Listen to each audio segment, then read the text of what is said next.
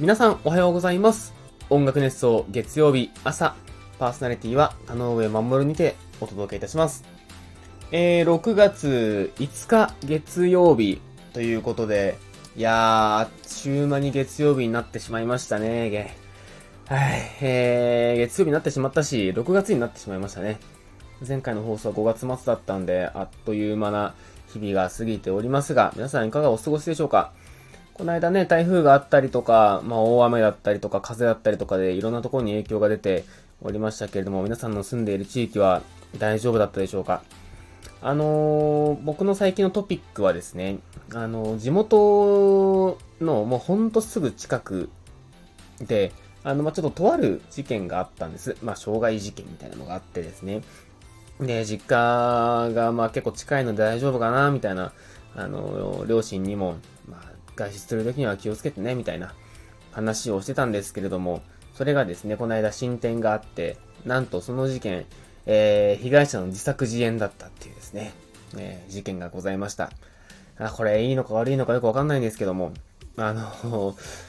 まあ、なんていうんですかね、その犯人の動機は、犯人、被害者、かっこ犯人の動機は、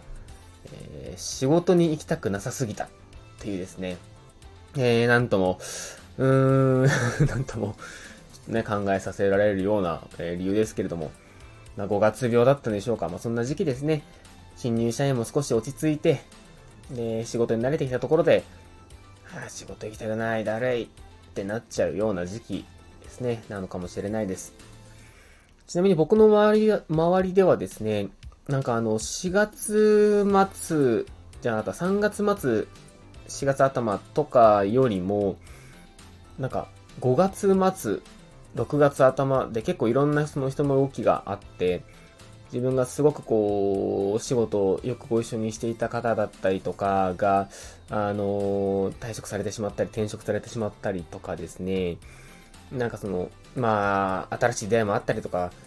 結構出会いと別れがですね、この月末月初いろいろあって、なんかこう、こうやって人付き合いというかですね、関わりが変わっていくんだなとしみじみ思いました。ね、自分も、まあ、ハートカンパニーにもうかれこれ5年目 ?5 年目 ?5 年目？いや5年目か。丸4年経ったもんな。5年目ですね。会社が6年目だから僕は1年後に入ったから5年目ですね。いやー、まさかこんなに仕事を長く続けることになるとは、変な意味じゃないんですけれども、僕はあの、バイトとかいろいろ転々としてましたけども、基本2年が限度だったんですよね。飽き性というか、結構、うん、なんでしょう。まあいろんなことに興味が出てきて、で、いろんなところを転々としたんですけども、まさか同じ会社で4年以上も、あのー、お世話になることになるとはっていう感じで、まあもちろんね、カートカンパニー入るときはそれなりの覚悟を持って入りましたけれども、いや、本当に周りの皆さんのおかげですね。まあ、斉藤さんを含め、今だったら鳥越さんとかもいますし、深川さんもいますし、えー、クリエイターとかも新しい仲間が続々と、えー、増えたりとか、で、取引先の方々にもですねよ、よくしてもらったりとか、あとはこの放送を聞いてくれてる方々も本当にいつもありがとうございます。ねあの、僕は、えー、日曜日に島宮さん、火曜日に僕、水曜、え日曜日に島宮さん、月曜日に僕、火曜日に安藤さんというですね、えー、強力な布陣に挟まれてしまって、すごくあのドキドキしておりますけれども、はい、あの、ぜひ、あの、ついでに聞いていっていただけると幸いだなと思っております。そして、えー、今日の本題、えー、やっていきたいと思います。魚道魚道。いやー、これは声に出して読みたい日本語ですね。魚道。皆さんご存知ですか？魚の道と書いて魚道というものがですね、えー、この世には存在するんです。あの、僕、魚道知らなかったんですけど、皆さん知ってますかね？魚道って聞いてピンとくる方どのぐらいいるんでしょう？あの、僕、えっ、ー、と、この魚道を知ったの結構最近で、えっ、とですね、奥多摩にですね、奥多摩に、えー、白丸調整池ダムっていうのがあって、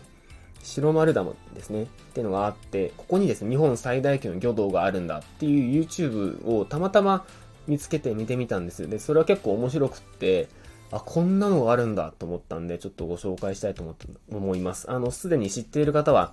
あの、まあ、あ、うんうん、そうだよねって思いながら聞いていただければと思ってます。で、魚道何かっていうとですね、まあ、その名の通り、魚の道と書いて魚道なんですけれども、あの、魚ってあの、まあ、海と川を行ったり来たりするのがいるじゃないですか。で、僕これ、鮭とか鮎ぐらいかなと思ったんですけど、結構いっぱいいて、まあ、えー、っとですね、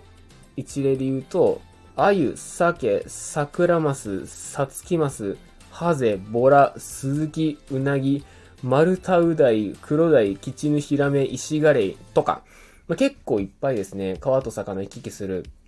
あのー、生物というか魚がいるみたいなんですね。で、えっと、まあ、卵を産んだりとかっていうところでメジャーなのはやっぱり鮭とか鮎とかだと思うんですけれども、まあ、川をこう登っていく、えー、じゃないですか。で、その登り道に、あの、魚道というものが設置されているんですと。で、これ、あの、ぜひ画像検索してみてもらいたいんですけど、結構よく見たことあります。あ、これね、みたいな。まあ、こう、川が階段状になっているのとか、あの、なんかこう、コンクリートがこう、敷き詰め、敷き詰められてるというか、こう、だんだんに並んでいたりとか、する、えですね、えー、する光景を多分見たことある方も多いんじゃないかなと思うんですけれども、これのことをですね、魚道っていうらしいんですよね。で、えっ、ー、と、まあ、魚道なんで設置されてんのっていうところなんですけれども、まあ、その通り、まあ、自然保護っていう意味だったりとか、まあ、その場の、あのー、生態系を守るっていう意味が結構多いんです。で、魚道を理解するためには、まずあの、床止めっていうですね、えー、ものを知っておく必要がございますと。で、床止め何かっていうと、あのー、まあ、川ってですね、えっ、ー、と、急勾配であればあるほど、まあ、大雨とか降った時に、砂利とか砂とか、まあ、多少大きな岩、まあ、50センチぐらいの岩ぐらいであれば結構サクッと流されていってしまうんですよ。で、流されていって、まあ、どんどんどんどん下に流れていくんですけれども、そうなると、あの、川の、上流の川の底にこう、くぼみができるんですね。で、このくぼみがどんどんどんどん大きくなって、で、大雨でこう、一気に、パッとこう、決壊して、で、あのー、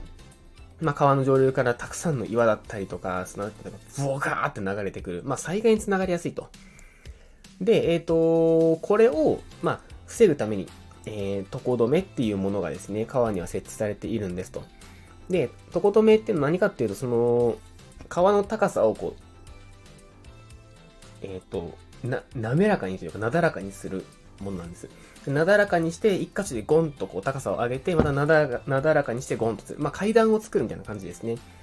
みたいな構造を、えー、している川がありますよと。これ急勾配の、えー、川にありがち構造。まあ、これダムとかもそうですよね。一時的にこう、せき止めておいて流す。せき止めておいて流すみたいなのがダムですけれども、まあ、こんな感じで床止めっていうところで、あのー、まあ、川の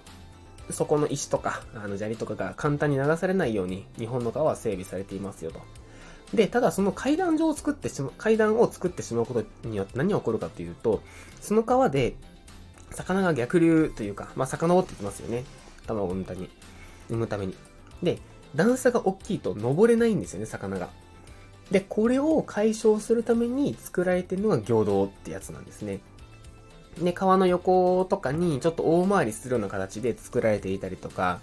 あとはダムとかですね。こう、U、えっ、ー、と、なんていうんですか。U の字のさらに U の字のさらに U の字みたいな感じで、こう、くねくねくねくね曲がって作られていたりとかっていうところで、あのー、まあ、本当場所によって様々な特徴があるのがこの魚道面白いところですね。はい。っていう感じで、あの、いろいろこれ調べてみるとですね、ああ、これも魚道だ、これも魚道だ、みたいな感じで、結構、あの、頻繁に見かけることもありますし、ああ、面白って思いながらですね、ちょっとこの人間のまた、努力の英知というかですね、あの、人間の英知が詰まったこれ技術になっているなと思っております。で、しかもこの魚道めちゃくちゃいろんなですね、種類があるんですよ。あのー、ちょっと、浄土の種類、ちょっと読み上げますね。僕はいろいろ調べてはいるんですけど、結構まだちんぷんかんぷんで、